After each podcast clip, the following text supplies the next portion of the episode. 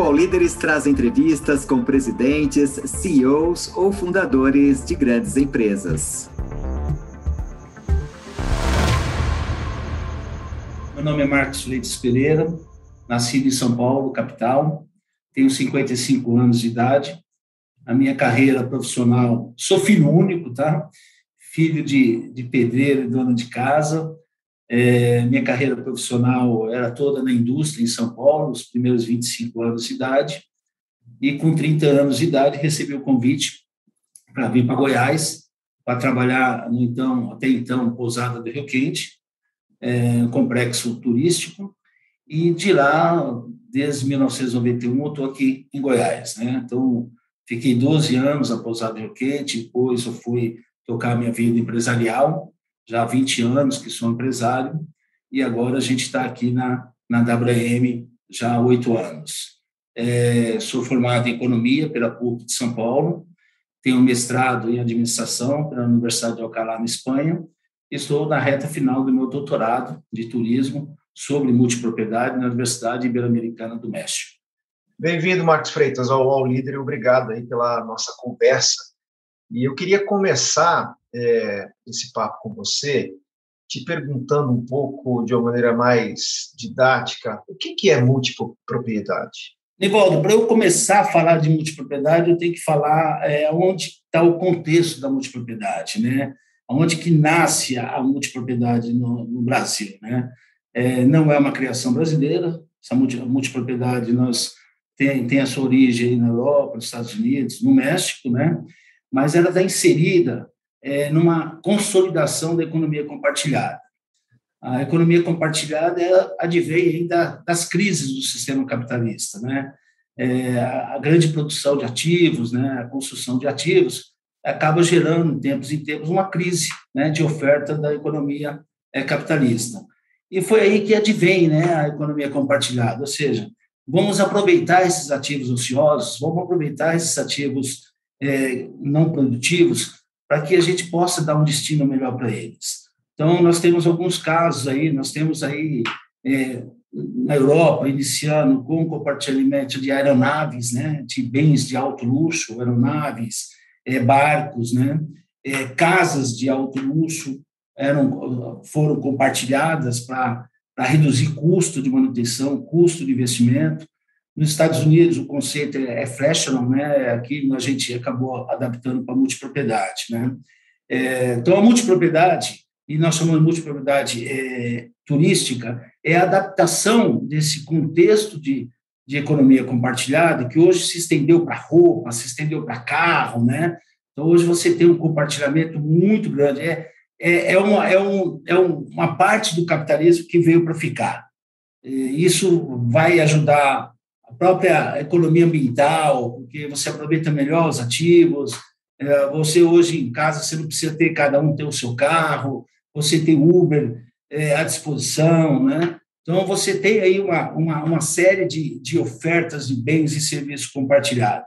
Então, é nesse contexto que nasceu a WM, né? A WM nasce nesse contexto mais voltado para o segmento de turismo. Então, observando tudo isso, observando o nosso cliente, o, nossa, o, o nosso cliente é, que frequenta os destinos turísticos, a gente, sabe, teve insight de trazer até então o Fractional para o Brasil, que a gente transformou em multipropriedade.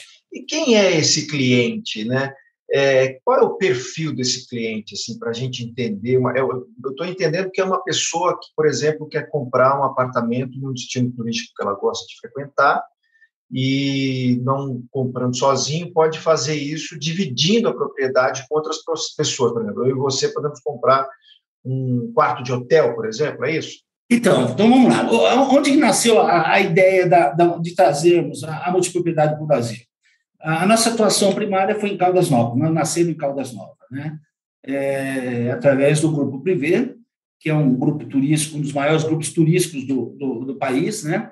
É, tem 60 anos de história, e nós lá desenvolvemos um, uma venda de imóveis tradicional, né? aquele imóvel de segunda casa, é, poxa, casa de veraneio, né? casa de, é, de férias, né? e as pessoas que estavam frequentando, que frequenta, frequentava a cidade de Caldas Novas, a gente observou que poucas pessoas tinham condições econômicas de comprar aquela casa, comprar aquele apartamento.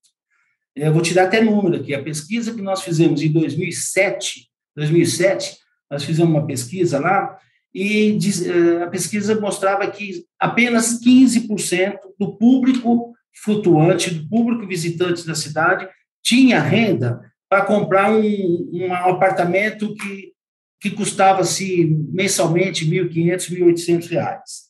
E 65%, Nivaldo, daquele público que visitava a cidade não tinha condições, mas tinha uma renda que entre 6 mil, 10 mil, 8 mil reais, que poderia comprar um bem de um valor menor.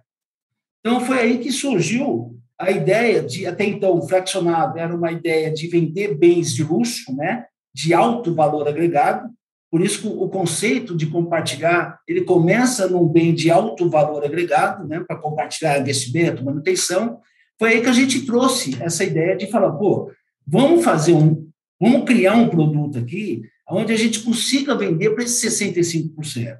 E qual é esse produto? Esse produto ele tem que ser compartilhado.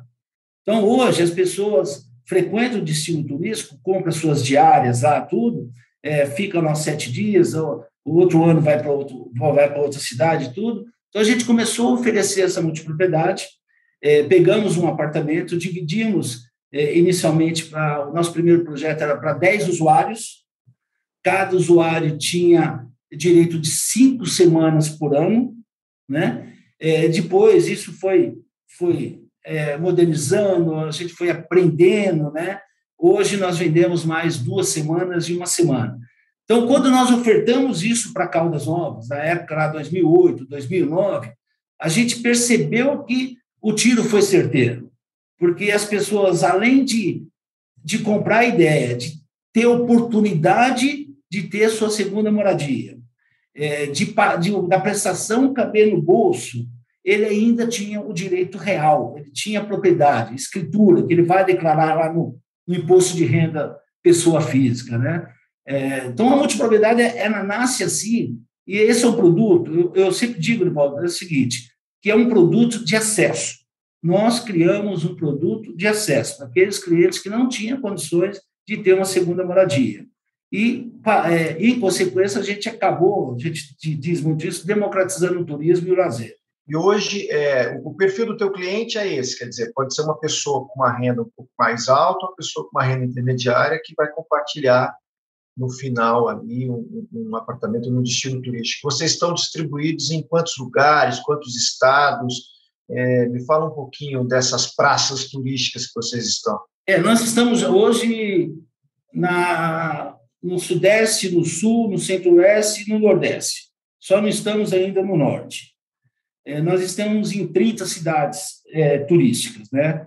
É, a multipropriedade, eu sempre acrescento multipropriedade turística. Então, a gente vai aonde há o turismo, né? porque é um produto destinado para o turista. O nosso cliente, é, falando um pouquinho mais do perfil do nosso cliente, é um cliente que viaja todos os anos. Então, se a gente vai fazer uma pesquisa com o cliente que está viajando a primeira vez, não tem interesse em viajar, não é o nosso cliente, independente da renda dele. O nosso cliente é um cliente familiar, é, é marido, esposa, dois filhos, três filhos, né? É, que viaja sempre em família é, a renda é, é onde cabe a, prestação. Hoje gira em torno de 6 a, a 10 mil reais. Nós temos um produto mais caro? Temos, temos sim, nós temos um produto de luxo, é, que é muito mais caro, que você vende para um público maior. Mas o target mesmo nosso é aquele público que, que são aqueles 65% que a gente descobriu no destino turístico que não tinha condições de comprar é, uma segunda moradia. Então, quer dizer, é uma, é uma família que tem uma renda em torno de 10 mil reais, né? Isso, aproximadamente. Esse, é, dá para a gente chamar de turismo imobiliário? Não? É, é, existe mesmo esse termo? Quer dizer, é, me fala um pouquinho sobre esse conceito aí que faz parte da economia compartilhada. É, não é, não é um termo. É um termo novo. Na verdade, vamos dizer que é, que é, um, que é um termo novo, turismo imobiliário. É, você tinha isso no passado? Tinha. Você sempre, em qualquer região turística do Brasil, vou pegar o Brasil, você tem é, uma, uma expansão imobiliária, porque essas regiões sempre é, ofertaram apartamentos para segunda moradia, né? Então, você, é, existe esse conceito, é aquele, é aquele, aquele ramo imobiliário que está voltado para a segunda moradia, está voltado para aquele destino turístico. Então, o conceito de imobiliário, em Portugal, é muito forte esse, esse conceito de turismo imobiliário. Né? É, então, o conceito é novo, o termo é novo, mas a prática é uma prática é, extremamente antiga. Né? Onde você tem destino turístico, você sempre teve uma venda imobiliária para esse destino. Eu sou paulista, né? paulistano, então a gente viu isso muito nas praias, né? É, na minha adolescência, na minha juventude, né? Você indo para o litoral norte, indo para o litoral sul, era um desejo de consumo, né? De você ter uma casa na praia, né? E na época a gente não tinha, não tinha condições. Se tivesse compartilhamento lá, com certeza meu pai teria comprado lá no, na minha adolescência, na minha infância, um, um contrato de multipropriedade. Isso é muito comum mesmo no litoral de São Paulo. Né? Eu fico pensando, porque eu estou é, acompanhando um pouco, assim, lendo sobre o mercado imobiliário, a gente está vendo que esse mercado está se reinventando muito, né? É, você tem, por exemplo, moradia por assinatura agora, já existe esse conceito de propriedade compartilhada, não para turismo, mas, por exemplo, para é, imóvel, quase como um imóvel de locação dentro da cidade de São Paulo, já existe isso. Né? É, como é que você vê o potencial desse mercado, é, pensando na, na, na, no compartilhamento, né? É, focado no setor imobiliário, assim, do ponto de vista do Brasil? Como é que é o potencial do Brasil para esse mercado? Divaldo, acho que é, eu, vou, eu vou, vou, vou dar minha opinião aqui da questão da pós-pandemia. É, o que, que a gente viu durante a pandemia? A gente viu as famílias se sentirem um pouco muito isoladas nos apartamentos, sentirem isoladas nas casas menores. Então, a gente percebeu uma, uma demanda é, grande, razoável, por casas maiores, né? pessoas trocando apartamento por casas, é, pessoas procurando casa mais no interior, é, na, na busca de uma segunda moradia. E a gente está percebendo isso também na multipropriedade. Então, hoje, nós temos um crescimento em torno de 70% de venda em relação a 2019, é, pré-pandemia. Então, a gente está percebendo um crescimento muito grande.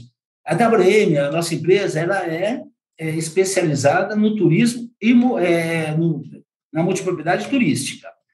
Nós temos sido procurados por alguns, até por algumas incorporadoras mesmo do, do Brasil, para estar tá já pensando em fazer alguma coisa de multipropriedade nas cidades.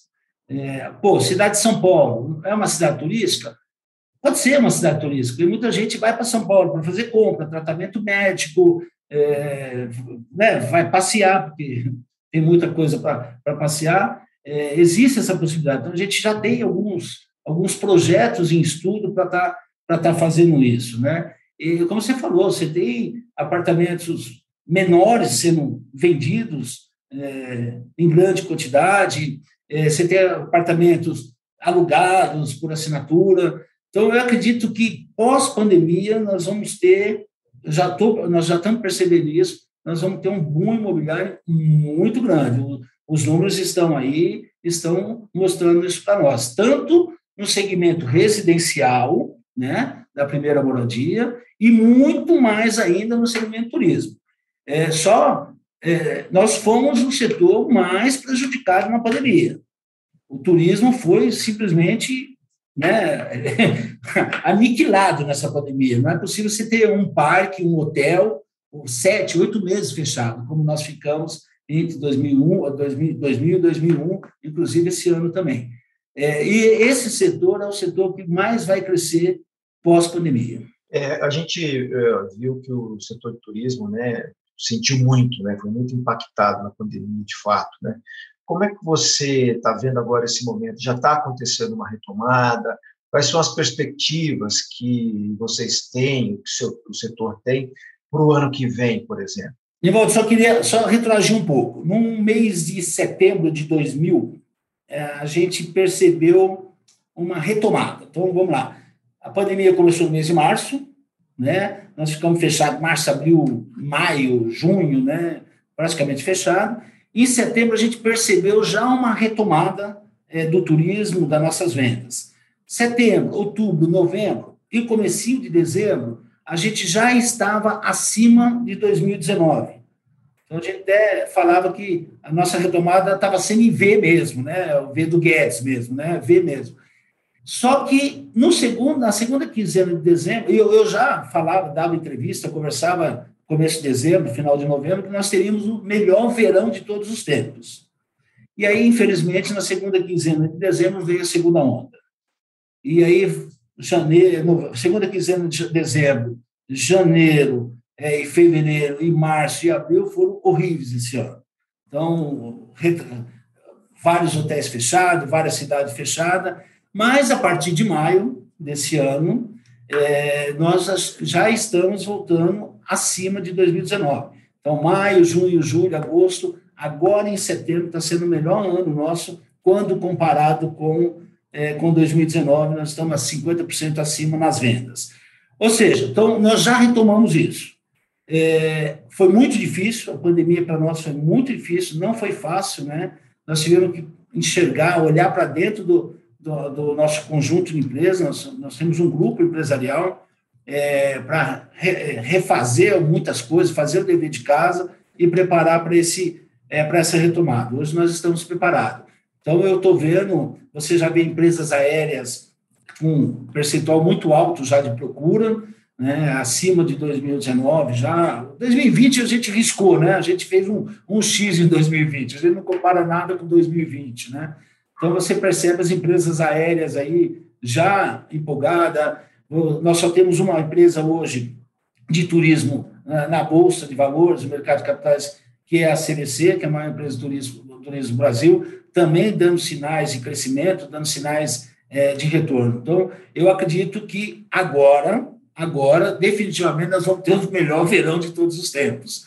É, como nós vamos ter o segundo semestre muito bom também. É, a partir de agosto, julho foi mais ou menos, julho foi, foi um mês legal, um mês de férias, né? Sempre há uma concentração no turismo em janeiro, fevereiro e julho, isso é normal, e finalzinho de dezembro, mas nós acreditamos ter um grande segundo semestre, nós vamos ter um grande segundo semestre, né? E 2022 vai ser um ano realmente espetacular, com o melhor verão de todos os tempos. É, tomara, né? A gente precisa retomar a economia, né?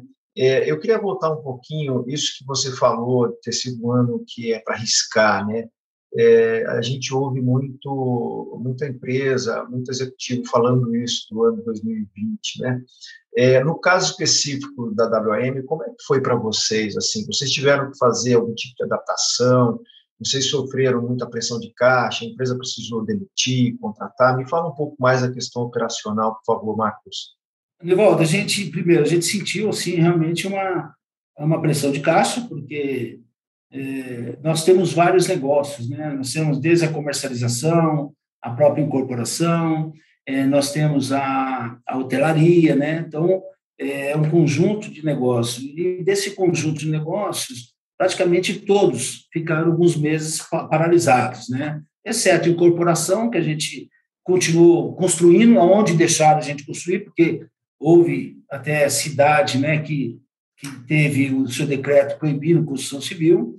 Então, realmente, nós ficamos alguns meses parados. Então, não, tivemos uma, um trabalho de caixa muito grande internamente. Quando eu falo que a gente olhou para dentro da, da, empresa, foi nesse sentido de, de fazer, fazer a gestão de caixa.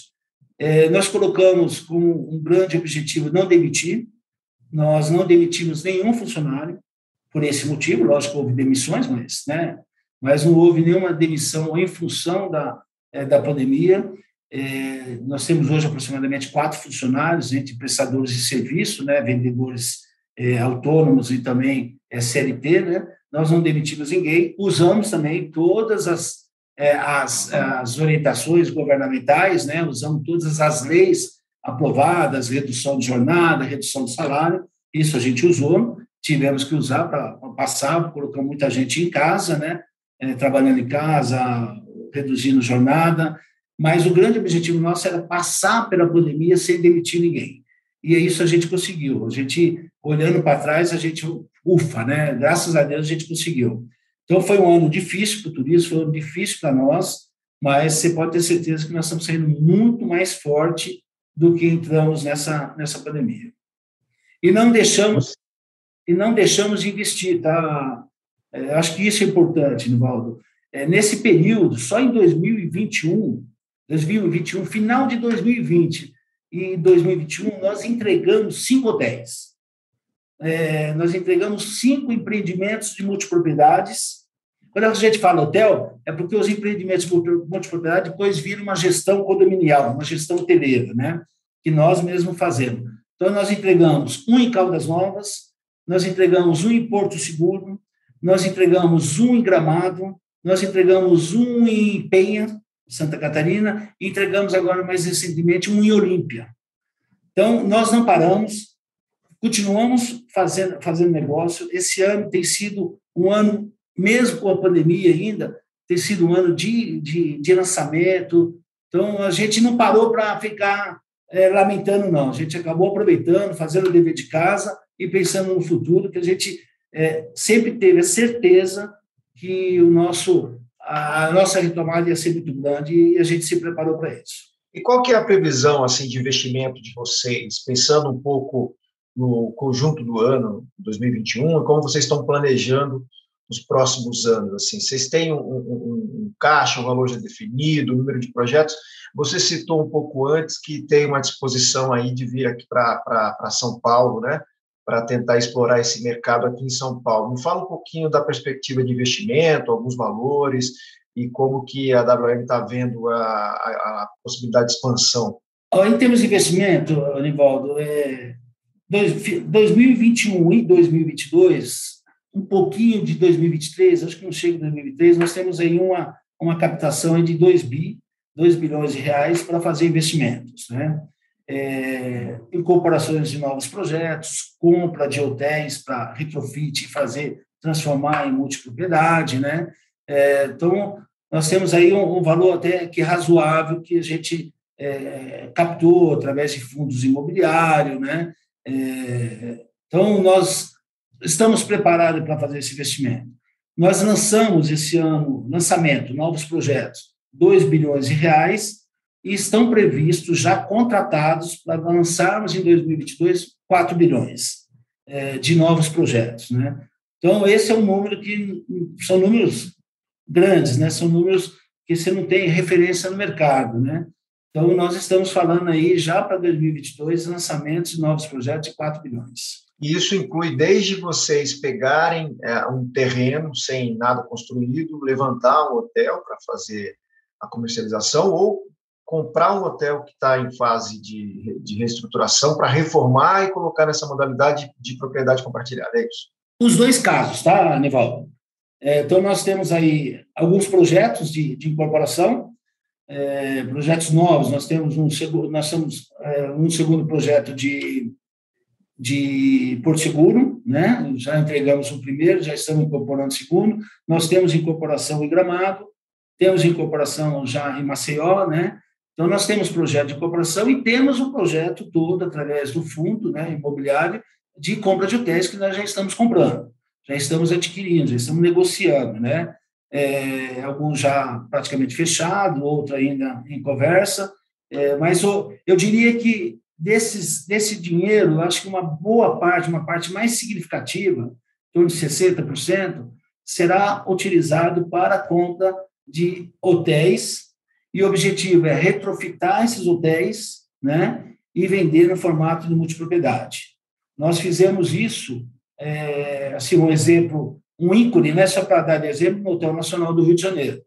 Nós compramos o Hotel Nacional é, e estamos hoje vendendo ele em multipropriedade e tem sido um sucesso absoluto no Rio de Janeiro. Quer dizer, é um símbolo né, da, da hotelaria do Rio, né? É um símbolo da hotelaria do Rio, é um símbolo. É um hotel espetacular.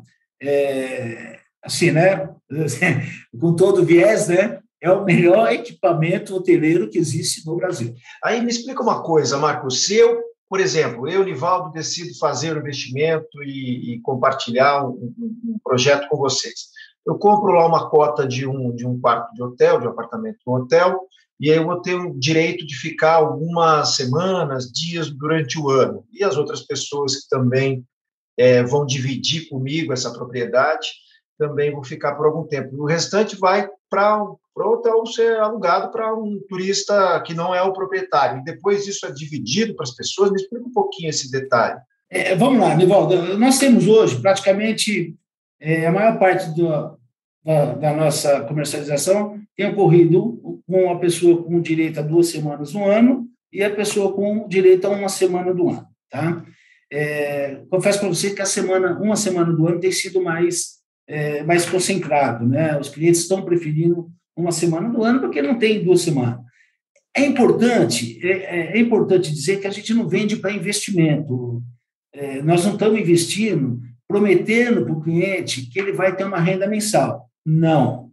É, como já foi na época dos condo, condo hotel, condo resort, nós não temos essa, essa é, é, não é o nosso objetivo. Nós vendemos para uso. Nós queremos que o cliente vá usar a sua semana.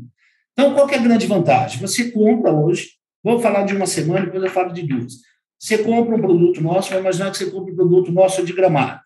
Você comprou o nosso produto gramado, você tem direito a uma semana. É, aí você vai perguntar qual semana? Nós já pré-definimos a semana. É, por quê? Porque os primeiros projetos que ocorreram, principalmente lá fora, não era definido a semana. Então, você tinha algumas datas que tinha uma procura muito grande.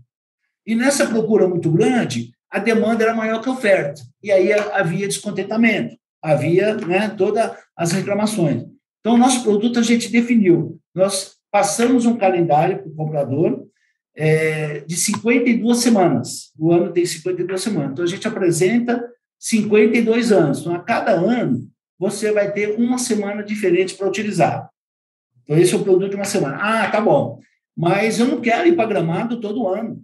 Eu, pô, não vou ficar gramado todo ano. A gente tem uma empresa chamada WM Fidelidade que faz o seu intercâmbio. Orivaldo, você não quer ir para Gramado esse ano? Você quer ir para onde? Não, eu quero ir para Fortaleza. Então, a gente vai fazer o seu intercâmbio. É, aí, o, o, seu apartamento, a sua semana, a gente vai, a WM Fidelidade vai buscar uma pessoa para usar a sua semana. Ah, eu não quero, eu quero ir para Gramado esse ano, mas eu não quero ficar na minha semana. Eu também, a WM Fidelidade faz o seu intercâmbio de troca de semana. Então, você pode trocar tanto no seu próprio empreendimento, como empreendimento é, fora da nossa rede. É, e o seu apartamento é o seu apartamento, ele é carimbado, é registrado, é escritura no seu imposto de renda. É, na, em duas semanas, Evaldo, vamos agora trabalhar na hipótese de duas semanas. Você comprou duas semanas, mas viaja só uma semana. A outra semana, você faz o que você quiser. Você pode dar para parente, você pode presentear alguém, é, você só não pode alugar, tá? Porque e você pode colocar no que a gente chama de pool. É, a gente, alteraria, a gestão hoteleira, a gestão condominial, cria um pool para aqueles clientes que têm as semanas ociosas, coloque no pool para pelo menos tirar o seu dinheiro do condomínio. Não que esse pool vá render é, renda de juros, né? É, para que vá, seja uma aposentadoria, seja. Não, não é isso. É simplesmente para você tirar a despesa. A nossa conta financeira para o cliente, Valdo, é assim. Se você vai hoje para Gramado, você vai pagar lá 800, 900 reais a diária. Você vai ficar sete dias, você vai pagar 6.300 na diária, uma semana. Você vai comprar um produto que em sete, oito anos você vai pagar todas essas viagens. E a partir daí você viajaria, entre aspas, sem pagar hospedagem, porque você já tem a sua própria segunda casa. Entendi. Quer dizer, tem um modelo flexível de gestão, né, e de compartilhamento mesmo, né. Isso, de alguma forma, também, pelo que eu te vendo, está um pouco no DNA de vocês, né. A empresa atua nessa área de incorporação, hotéis, tem também aí um braço de formação, né, de ensino, e agora também tem uma startup. Eu queria te falar um pouco de como foi esse processo é, de evolução, né? Na verdade, queria que você comentasse um pouco como foi esse processo de evolução é, da empresa é, para ter essa ramificação e ter essa consolidação. Vocês é, se apresentam como a maior empresa aí do setor, né? É, no mundo. Eu queria é, que você contasse um pouquinho como foi essa evolução. Voltando um pouco para o início da nossa conversa. A gente descobriu cedo que a gente não poderia estar só numa ponta. A WM começa como comercializadora. A WM começa como prestadora de serviço de uma incorporação, que foi lá em, é, em Olímpia. A gente percebeu que seria importante a gente não só vender, é, seria importante a gente ter uma garantia o que nós estamos vendendo, que nós vamos entregar. Então, foi aí que nós começamos a investir na incorporação, de ser sócio na incorporação. Porque a gente aí fechava o compromisso. Pô, nós estamos vendendo uma coisa que vai ser entregue daqui três, quatro anos e nós estamos construindo essa coisa, né? É, percebemos muito rapidamente também que nós tínhamos que ter serviços agregados para aquele cliente que comprou um imóvel na planta e que vai ficar durante três, quatro anos esperando esse imóvel, que nesse período a gente tivesse serviço agregado para esse cliente, que ele já pudesse viajar com vários benefícios. Foi aí que foi criado a WM Fidelidade. Então, primeiro a WM comercializadora, depois a WM incorporadora, depois a WM Fidelidade.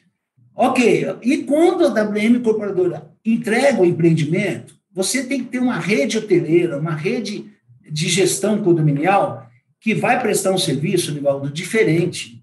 Uma coisa é você fazer uma gestão hoteleira e prestar o um serviço para um cliente hoteleiro, um turista, né, para um, um cara a trabalho. Outra coisa é você prestar o um serviço para um proprietário.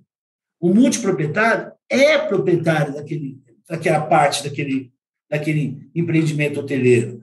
Então, aí a gente criou né, a WM Hotéis. E depois incorporamos o Hotel Privé, que era só do nosso sócio é, Valdo. É, então, foi importante a, descobrir cedo que a gente tinha um começo, meio e fim dentro dessa indústria. É, se você me perguntar, é, a nossa empresa ela não atua, a nossa empresa não é uma empresa, a nossa empresa é uma indústria, é uma indústria da multipropriedade. Ela tem desde o começo e vai até o seu final. A jornada do cliente é eterna com a gente. A gente faz questão que seja eterna. Então, nós vendemos para ele, nós entregamos para ele, nós prestamos serviço para ele fazer toda a troca e nós fazemos a gestão hoteleira dele.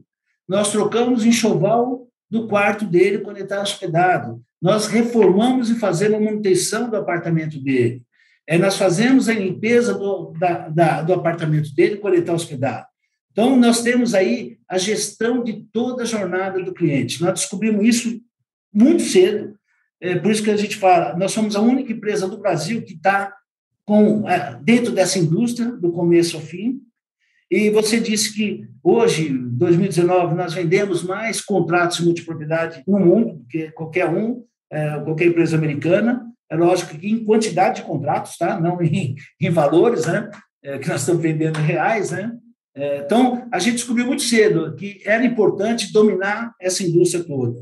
Aí nós atuamos aonde? É, alguns investidores ficam curiosos, mas vocês são uma empresa de imobiliária, né, cooperação imobiliária? Nós falamos que não, nós somos empresa turística. Nós somos uma empresa do setor do turismo. É, o setor imobiliário é o agregado, mas nós estamos aqui para consolidar destino turístico. É, a multipropriedade ela vem para ajudar a consolidar o destino turístico, para ter uma hotelaria, um, onde vai ter 70%, 80% de ocupação realizada pelos proprietários e onde vai fomentar a economia local. E quais são os gargalos né, de você atuar em, frentes tão diferentes num país como o Brasil, né, que tem particularidades locais, regionais, vocês estão bem distribuídos aí, né, entre os estados.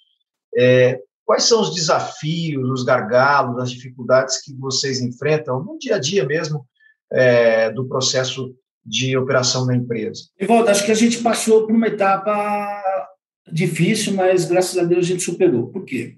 Primeiro, o aspecto jurídico, tá? É, a, a, a, multipropriedade, nós começamos lá em 2007, 2008 aproximadamente, 2009, a multipropriedade ela não era muito entendida, principalmente pelos cartorários, né? Era muito complicado. Eu lembro quando a gente recebia um convite para ir um determinado destino turístico, a gente fala, calma aí, eu quero conhecer o seu cartorário. Porque, dependendo do cartorário, a gente não passava o projeto de escrituração, porque nós temos que ter uma escritura individualizada por cada multiproprietário. Né? É, a gente trabalhou ah, junto com o Cicobi é, é, de São Paulo, junto com os principais players hoteleiros, é, numa lei. E no final de 2018, a gente, é, a lei foi aprovada, ainda no governo Temer, pelo senador de Goiânia, né? É, então, foi aprovada e essa lei acabou regulamentando esse segmento. Então, a gente deu um passo muito grande nisso, mas muito grande mesmo. Então, é, houve até uma explosão depois dessa lei do, é, do sistema, o mercado financeiro, o mercado de capitais acabou reconhecendo esse, esse sistema. Nós temos um manual de boas práticas, a gente desenvolveu um manual de boas práticas para aquele empreendedor que quer entrar. Né? Pô, você quer entrar em multipropriedade? Está aqui o manual de boas práticas, dá uma lida, vê, vê se entende. Então, esse foi uma, foi, foram gargalos que a gente superou. Né? É, gargalo, gargalo atual. Eu acho que ainda tem uma falta de, de entendimento. Eu acho que a multipropriedade ainda ela, ela falta um pouco de esclarecimento. É, acho que falta um pouco de didática mesmo. A gente tem desenvolvido um trabalho muito grande de participar é, de eventos, de feiras, para explicar a multipropriedade. A gente tem esse compromisso, né, que a gente quer que a indústria cresça cada vez mais, que a nossa referência é a indústria americana, e pegando a indústria de multipropriedade, está mexendo nos Estados Unidos, a gente percebe que a gente está engatinhando, a gente tem muito que crescer, mas muito mesmo crescer. Não queremos crescer sozinho, não queremos crescer com gente boa do nosso lado. Então, hoje, na verdade, a dificuldade que a gente tem é no, no, no entendimento. É, é, no entendimento das pessoas, ainda a gente tem um pouco de dificuldade com algum cartorário, algumas prefeituras a gente tem alguma dificuldade, mas isso é um, acho que é um processo de aprendizado. Eu acho que o pior a gente, a gente superou. O All Líderes volta já. Você já conferiu a programação do canal UOL? É ao vivo, né? O melhor do nosso conteúdo ao vivaço para você, 8 horas por dia. No UOL Play, no YouTube, no Facebook, no Twitter. Vem com a gente! Depois de mostrar como o PCC se tornou a maior facção criminosa do Brasil, a série Primeiro Cartel da Capital chega à segunda temporada. Agora, o foco são as disputas pelo comando do tráfico internacional. Os novos episódios estão no Wallplay e no YouTube de Move.doc. 21 dias são suficientes para mudar um hábito? Segundo a teoria, é o tempo que o cérebro precisa para interpretar um novo hábito com um padrão estabelecido e torná-lo automático. A cada episódio, nós vamos conhecer um participante que tem uma grande missão a ser cumprida ao longo de 21 dias. E é claro que eu vou ficar de olho em tudo que rola. Assista Desafio Aceito com Thelma Cis no YouTube de Universa. A gente ainda está num processo de, de, de, transição também, né? É, eu até, nessas conversas, sempre gosto de ouvir os executivos como você, um pouco para pegar um termômetro de como está vendo a economia, de como está vendo um pouco a gestão do país, né? A gente tem um cenário aí de, de, economia com juros altos, com a inflação em alta, o dólar também é, em disparada. Como é que você avalia esse quadro e como você acha que isso, de alguma forma, pode impactar esse ambiente de negócios, esse ambiente é, econômico mais empresarial? Sim, né, Livaldo? Hoje, já está impactando, né? É, você, falou em alguns indicadores aí, eu vou te dar um indicador específico que nos atrapalhou muito o ano passado e esse ano, foi o GPM.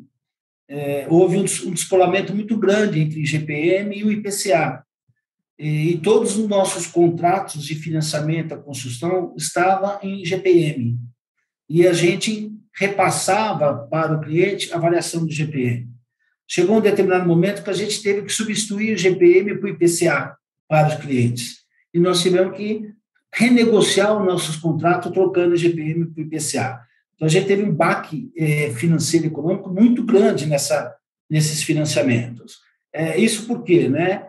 É, um aumento do dólar é, significativo, é, agora aumento da taxa de juros. Então, a gente está vivendo aí uma, um momento econômico, um momento político não muito favorável empresarialmente, né? É, isso afeta, afeta. Poxa, o dólar sai de 5 reais, vai para 5,50 de uma semana para outra, é, é, é, complicado. A taxa de juros saiu lá dos 2,5, que hoje está em 6,25, é, fica complicado, né? O ambiente econômico fica complicado. É, o que, que, o empresário quer né, no Brasil? O empresário quer previsibilidade. Eu tenho, eu lembro que eu tenho 55 anos, eu sou da época da hiperinflação ainda, né? Eu era menino, começando minha carreira profissional. É, mas eu, desde então, já, já percebia que, que era muito difícil é, ser empresário no Brasil, porque você não tinha estabilidade nenhuma na época da hiperinflação. Graças a Deus que a gente vive hoje numa economia que já passou por isso, né? É, então, é, o empresário ele quer essa previsibilidade, o, o empresário quer uma segurança jurídica. Então, toda vez que tem toda essa, essa crise política, essa crise econômica, isso atrapalha muitos negócios. Mas eu vou confessar uma coisa para você, Nivaldo. É, é, poucas vezes a situação econômica e política foram pautas de reuniões nossas aqui como acionistas. É, nós somos empresários, vamos dizer, já vacinados, né? tanto pela, pela Covid, mas tanto também pela, pelas crises econômicas e políticas, e nós olhamos realmente para frente. Nós somos empresários que, poxa, está tendo crise, vamos olhar para frente, vamos olhar a alternativa. É a crise do Covid, nós continuamos investindo, captando recurso, é, entregamos hotéis. É a crise de 2015 e 2016, é, crescemos significativamente. A crise de 2007 2008, crescemos significativamente. Então, nós somos empresários que é, dificilmente a gente fica lamentando, porque nós conhecemos nosso país, mas nós queremos um governo que nos dê tranquilidade, que nos dê estabilidade política, é, que nos dê uma estabilidade econômica, né? É, lógico a economia é ciclo, eu sou economista, eu sei disso, né? É, mas que as ações sejam previsíveis, porque, lógico a política econômica tem que ser mudada de tempos em tempos para fazer a gestão desses ciclos econômicos, mas que elas sejam previsíveis, que as ações políticas sejam previsíveis, que as regras do jogo sejam respeitadas e que as instituições sejam cada vez mais fortes. Então, nós, como empresários, é isso que nós queremos. Existe uma expectativa, né, Marcos, muito grande com relação à questão das reformas, né? A gente tem um conjunto de reformas que estão em andamento no Congresso, a reforma administrativa, a reforma tributária, uma série de, de reformas para melhorar esse ambiente econômico. Você, é, observando isso, como é que é a sua expectativa? Né? Você acredita que a gente pode ter, ainda esse ano e o ano que vem, que é um ano eleitoral, um cenário em que as reformas vão andar no Congresso?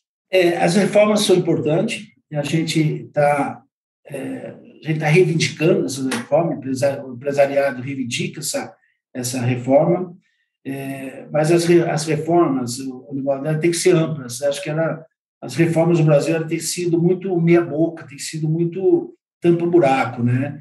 É, você pega a reforma tributária agora, eu acho que é, precisa mexer nos impostos indiretos, precisa resolver essa questão de CMS. É, eu acho que tem que ser uma, uma, uma reforma discutida amplamente e resolva definitivamente. Né? A reforma administrativa também, que seja discutida, que resolva definitivamente. Mas essas são reformas que eu, eu chamo de reformas microeconômicas, lógico que elas ajudam no cenário macroeconômico, né? Mas eu acho que o que nós precisamos hoje mesmo é uma ação muito mais de investimento. É, aí eu penso mais muito na, na, na macroeconomia, né? Para que a economia realmente volte a crescer e tenha sustentabilidade. E quando você fala em investimento, você tem um empresariado já investindo, Caiu muito o investimento empresarial em 2015, 2016, 2017, mas a gente percebe que o empresariado começa a investir, mas com o setor público tem que investir também. É importante o investimento do setor público, ele está na, na infraestrutura, ele está na base da economia, onde o empresariado não vai investir, né, porque não tem retorno. Esse é, seria o papel do setor público. Então, nós precisamos de investimento. As reformas são importantes? São importantes. Eu só tenho duas ressalvas. Primeiro, elas têm que ser completas. Ela tem que ser uma reforma mais duradoura. Senão, daqui a dois anos, a gente está discutindo de novo a reforma tributária. Então, a cada governo, nós vamos ficar discutindo reforma. Então, a gente tem que fazer uma reforma mais ampla. Isso demora, isso demora, e talvez os governos não queiram né, esperar por esse tempo. A grande verdade é que os governos são mais imediatistas, né?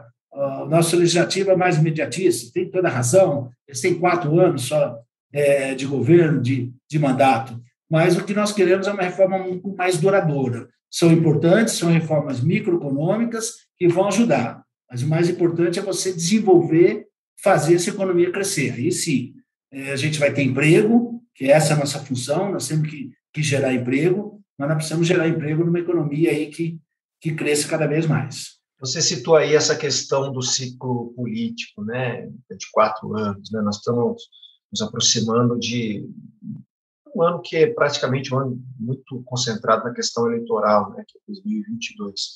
É, observando isso e vendo a atuação, por exemplo, da equipe econômica do ministro Paulo Guedes, você acha que dá tempo ainda da essa equipe econômica entregar alguma, algum projeto, alguma reforma, algo que seja realmente importante, relevante no cenário econômico até as eleições do ano que vem? Nivaldo, é, acho que tem que dar tempo.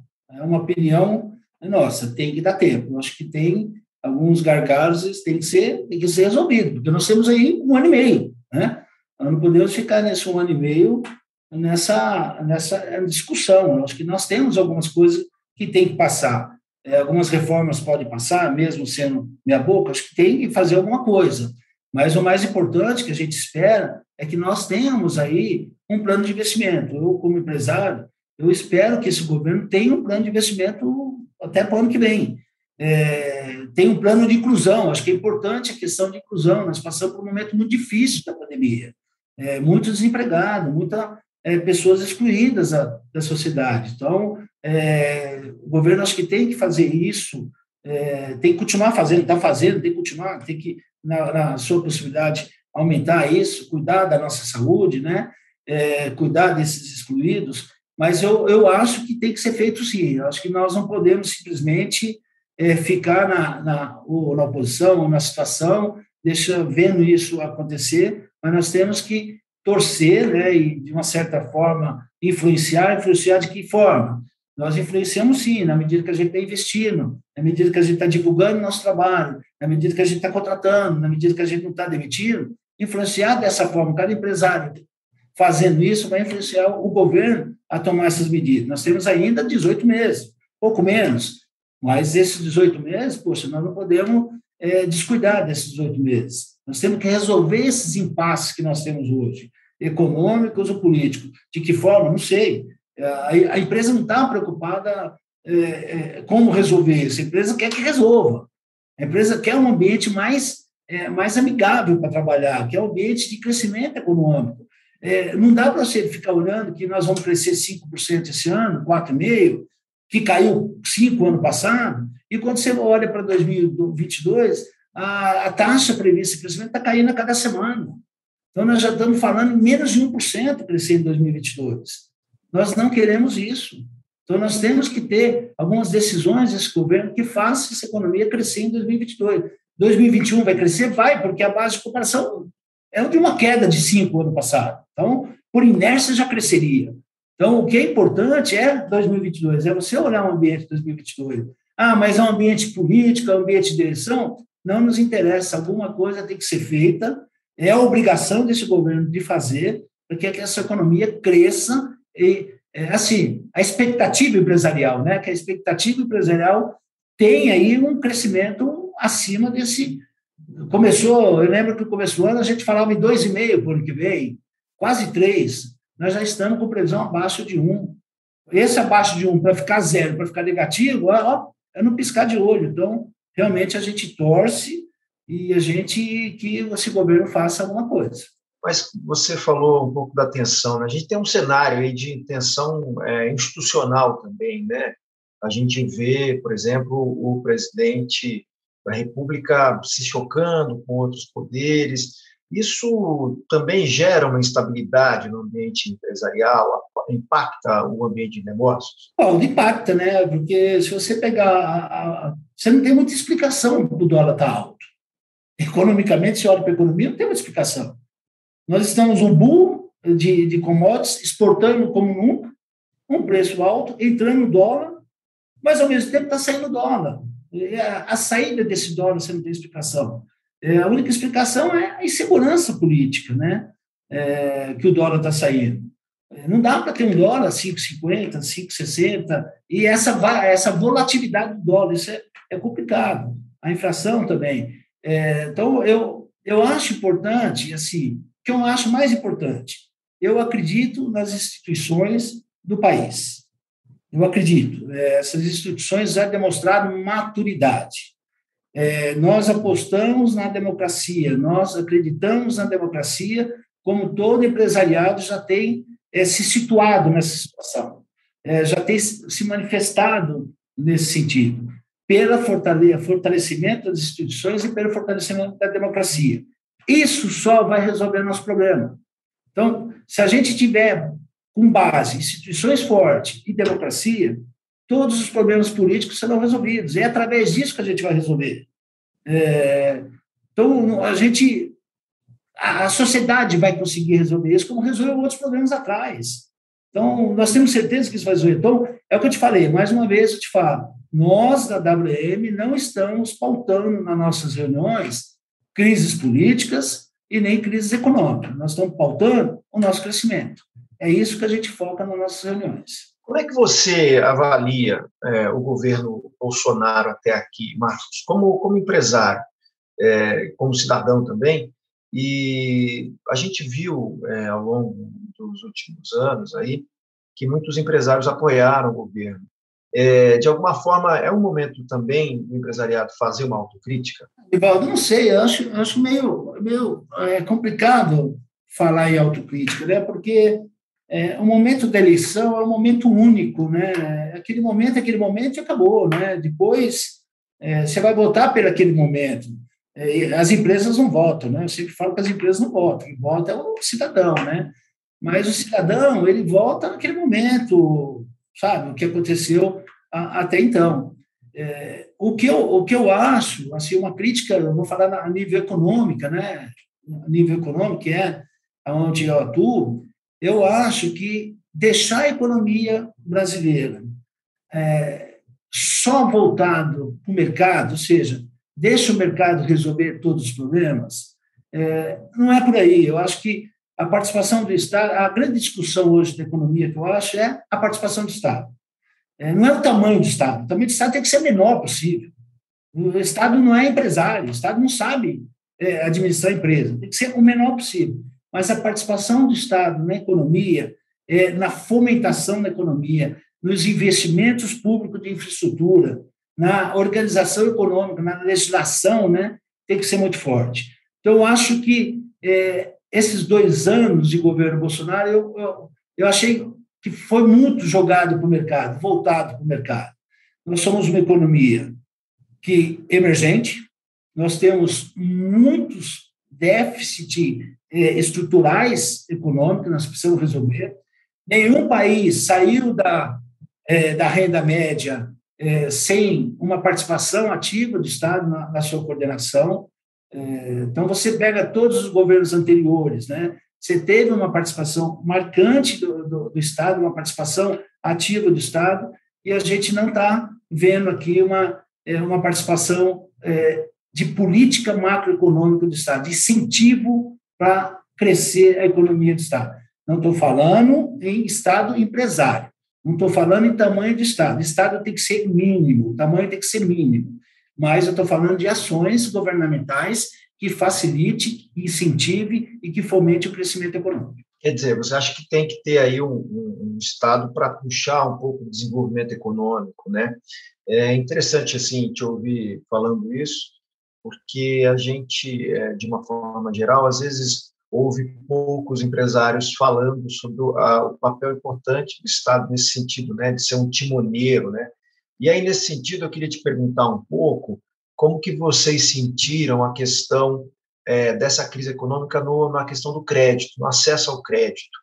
Você, para fazer os empreendimentos, busca também linhas de financiamento, imagino, né? Eu queria é, entender se ficou um pouco mais difícil, se o crédito está acessível, se essa irrigação econômica que o crédito faz está acontecendo do jeito certinho aqui no Brasil? Não, no início da pandemia, realmente houve um, um fechamento de torneira, né? vamos dizer assim. Né?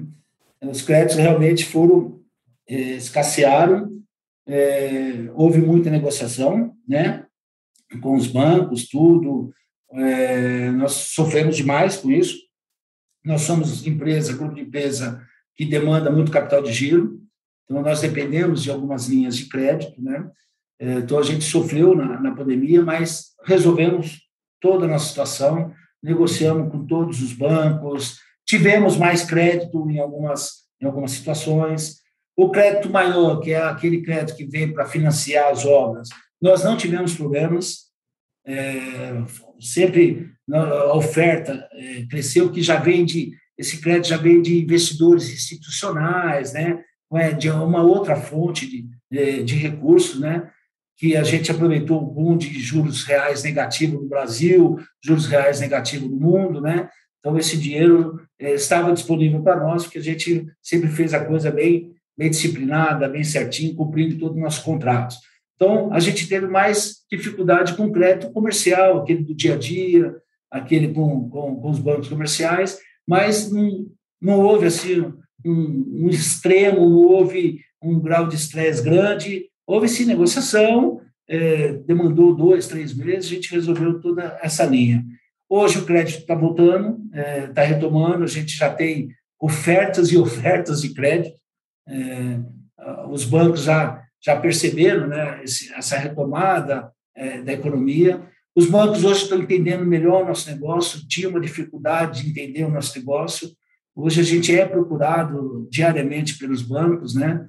É, nosso tempo aí a gente investe conversando, mostrando o nosso negócio para os banqueiros, né, para os investidores. Então, a questão de crédito nós sofremos no primeiro momento, mas hoje nós não temos dificuldade não, Nivaldo. Essa questão do desemprego também, né, que a gente viu um desemprego elevado, ainda estamos com uma taxa aí acima de quase 14%, né, é, isso de alguma forma é, é, impactou os clientes, os pagamentos, essa, essa prestação, né, esse, esse processo é, de venda? Como é foi essa relação do, dos seus clientes com o desemprego e como isso, de alguma forma, chegou até vocês? Divaldo, a gente sentiu sim, tá? É, acho que a gente sente de duas maneiras, né? É, você tem algum destino turístico que era frequentado por esses atuais desempregados, vamos dizer assim, né? Então, você tem um crescimento hoje de 14, quase 15 milhões de desempregados, e alguns estavam no consumo, alguns estavam é, demandando turismo. Então, uma parte a gente acabou perdendo essa clientela. E quanto clientes que já tinham comprado nosso empreendimento, é, nós tivemos aí um crescimento realmente de solicitação de distrato, né? É, por qual? Qual o motivo maior da, desse aumento? Foi o desemprego. Então, nós tivemos que fazer uma administração muito grande nisso, uma gestão muito grande nisso, é, porque realmente é um período mais, mais em 2020, né, menos agora em 2021, houve um crescimento no cancelamento, a gente teve que lidar com isso, teve que administrar isso, e fizemos vários distratos, né? E aí você imagina, você, você tem distrato e ao mesmo tempo você não tem venda, porque todos os nossos hotéis, parques, sala de venda estavam fechadas, foram ficar fechados por alguns meses, e os distratos ocorrendo. Então, isso houve um desequilíbrio, a gente conseguiu resolver, conseguiu administrar isso, mas houve um crescimento significativo em função da, da crise da pandemia, sim. E o distrato ele é aquela, aquela modalidade que a pessoa desiste da compra de um imóvel, é assim que funciona também no, nesse setor de, de propriedade compartilhada, né? Isso mesmo, é, é, a lei do distrato, é a lei da incorporação imobiliária, a gente devolve o que ele pagou, é, mesmo já com o empreendimento entregue, tá? A gente devolve o que ele pagou, lógico que cobra uma despesa que a lei permite, despesa comercial, administrativa, e reembolsa ele, como a lei diz, reembolsa ele em quantas parcelas ele pagou. Até para não desequilibrar, não ter um desequilíbrio econômico para os outros clientes. Você citou já um pouco atrás, Marcos, essa questão do indicador econômico que faz a correção, é, o GPM, que é o, o, o, corretor aí dos aluguéis, né, dos contratos também de, de, de compra de imóvel. Você acha que está na hora da indústria imobiliária como um todo discutir uma mudança desse modelo? A gente está vendo o IGPM que no acumulado aí quase dois meses está acima de 30%, o PCA está bem mais abaixo. Está na hora de mudar um pouco esse, essa forma de correção dos contratos imobiliários? Rivaldo, a gente discutiu muito isso internamente, né? O IGPM é um indicador né, tradicional do ramo imobiliário, do ramo de aluguel, é um indicador é, né, coletado por uma instituição privada, que é a Fundação Getúlio Vargas, né? E, por outro lado, você tem o IPCA, coletado pelo IBGE, que é um indicador mais voltado para o consumo, já que o IGPM é muito mais voltado para o atacado, né? É, então, eu acho que a gente, o que, a gente aprendeu agora nessa, é, nessa crise de GPM? O GPM acumulado está em torno de 30%, 32%, e IPCA acumulado está em torno de 10%. Então, é um, é, um, é, um, é um descasamento muito grande, muito grande. Você imagina uma dívida sendo corrigida a 30% e outra dívida sendo corrigida a 10%. É uma diferença muito grande. O que, que a gente pensou? E realmente ainda nós não estamos conseguindo, que é respondendo a sua, a sua questão nós temos que pensar no gatilho, sabe? Nós temos que pensar em alguma forma onde um adota-se um indicador GPM, porém esse indicador não pode ser superior a 30% ao indicador referencial IPCA. Exemplo, só estou dando um exemplo. É, Para que, que se crie esse, esse, esse equilíbrio, tá? Eu acho que não dá mais para a gente adotar um indicador único em função do que aconteceu agora que pode acontecer lá na frente novamente, porque são dois indicadores de preço com metodologia, Nival, totalmente diferente. Dependendo do, da situação econômica, esses indicadores vão ficar descasados mesmo. Então, acho que a gente tem que criar um referencial. Nós não podemos ter um indicador três vezes mais do que o outro. Isso não dá, porque isso vai distorcer, vai. Então, a gente está trabalhando para que, até num, numa, numa operação financeira, a gente tenha isso, e que a gente também repasse isso para o cliente. Então, respondendo a sua pergunta, sim, está na hora da gente rever, é, talvez não indicador, mas critérios, né? E é, critérios para que a gente consiga fazer esses reajustes. Marcos, é, para a gente se caminhando na nossa conversa aí para a parte final, eu queria te fazer uma provocação um pouco, no sentido de você imaginar é, o que que é, o que, que é esse setor agora? Quais são assim os desafios, as perspectivas, as perspectivas pensando na empresa, no mercado global, onde vocês estão agora, como vocês estão pensando em estar daqui a algum tempo em faturamento, em crescimento, esse exercício aí de futurologia empresarial. Rivaldo, eu acho que assim, primeiro, é, eu falei antes, a gente tem um referencial que é o mercado norte-americano. Para te dar um número, é, uma estatística norte-americana é que 6% da população norte-americana tem a sua segunda casa. Tem a sua casa de verão, de inverno, de lazer, propriamente dita. No Brasil, esse número é 0,5. É, então, aí você percebe o que nós podemos crescer. Então, nós temos aí uma imensidão, aí, um, um futuro grande para crescer. Então, isso é uma é um objetivo nosso, crescer.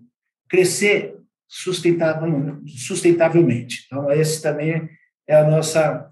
É, nós queremos ser, é, e estamos trabalhando para isso, não, vai, não, não será no ano de 2021, mas quem sabe no ano de 2022, que a gente seja a maior empresa do turismo é, na Bolsa de Valores. Então, eu acho que o turismo, é, esse é um sonho, é um sonho de economista, de cidadão, né, de empresário, que o setor de turismo do Brasil seja olhado, que o Brasil, os governantes, aí, federal, estadual e municipal, olhe o turismo. O turismo, Nivaldo, é o, é o setor que mais emprega. Espanha, Portugal, Estados Unidos, é, de 11% a 12% da população econômica ativa é, está no turismo. No Brasil não passa de 5, de 6. Então você vê essa imensidão de desempregado, de 15 milhões de pessoas. Se a gente tivesse uma política voltada para o turismo, a gente teria realmente aí uma, é, uma economia um pouco mais robusta, que é a área de serviço, que é a área que mais, que mais cresce. Então, o nosso sonho é que o turismo realmente é, seja fomentado, né, que tenha uma participação. É, a gente vê algum, algumas ações aí de esse, desse governo, governos anteriores, que quando pensa em turismo é aquele de buscar o turista externo, buscar o, o turista internacional para cá.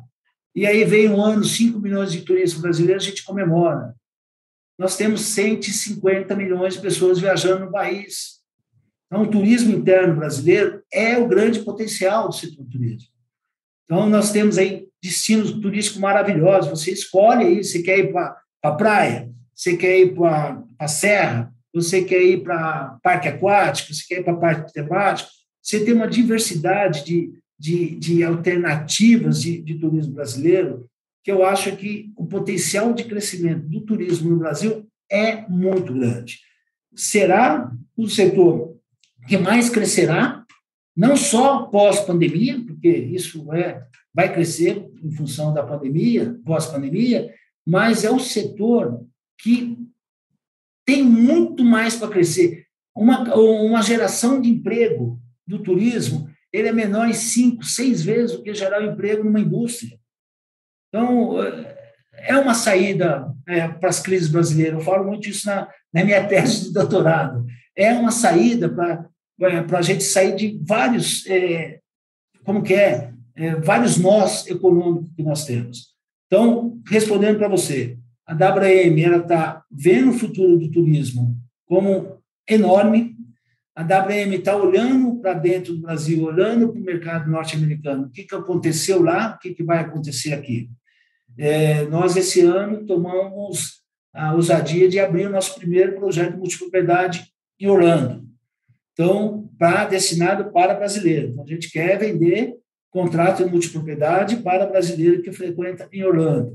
É, e é meio, né, nós estamos lá na terra do, da multipropriedade, na terra da, do timeshare, a gente está entrando para fazer a venda, até para aumentar o nosso portfólio, para aumentar a nossa é, possibilidade para os nossos clientes. Então, respondendo, nós temos muito, mas muito mesmo é, expectativa, muita expectativa de crescimento econômico no setor do turismo. Quer dizer, ao mesmo tempo que você está fazendo essa inversão de caminho, né, indo para o berço do mercado, você também está querendo dizer que o turista, o turismo brasileiro, está aqui dentro, né?